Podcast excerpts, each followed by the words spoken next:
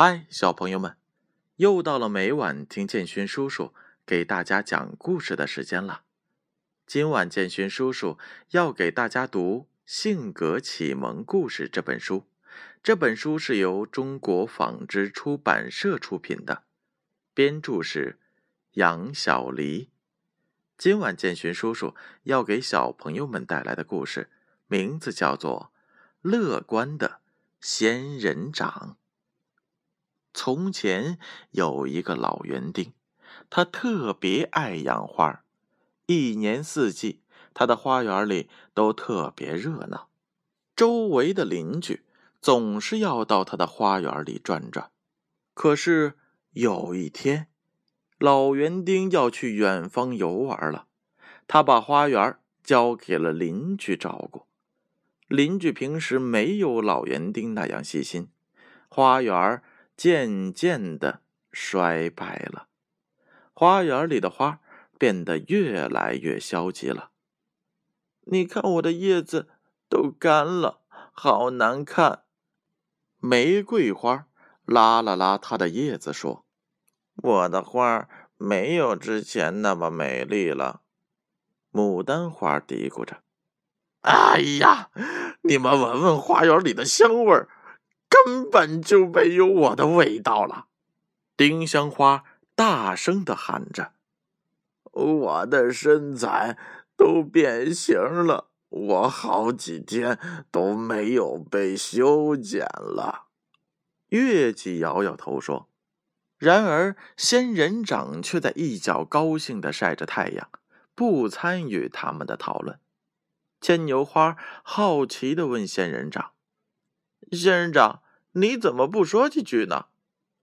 仙人掌笑着说：“那么消极，只能让我们的情况越来越糟糕。我们要乐观的去生长。邻居虽然没有园丁爷爷那样把我们照顾的好，也算是对我们生存的考验。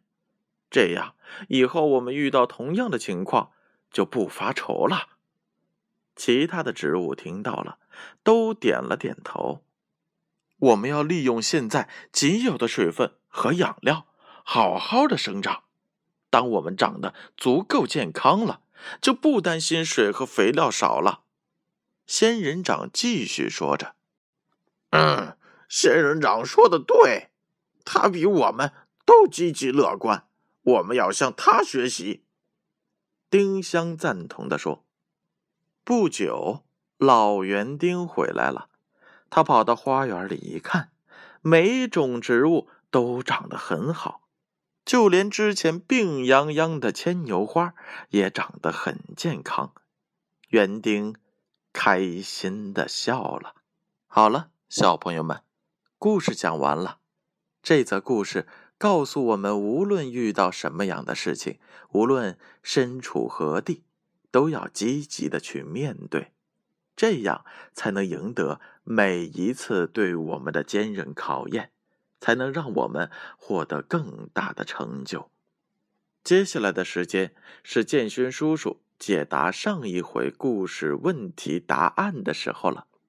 上一回的故事名字叫做《小面包师》，建勋叔叔一共问了三个问题。第一个问题，叔叔觉得。小贝没烤好面包的原因是什么？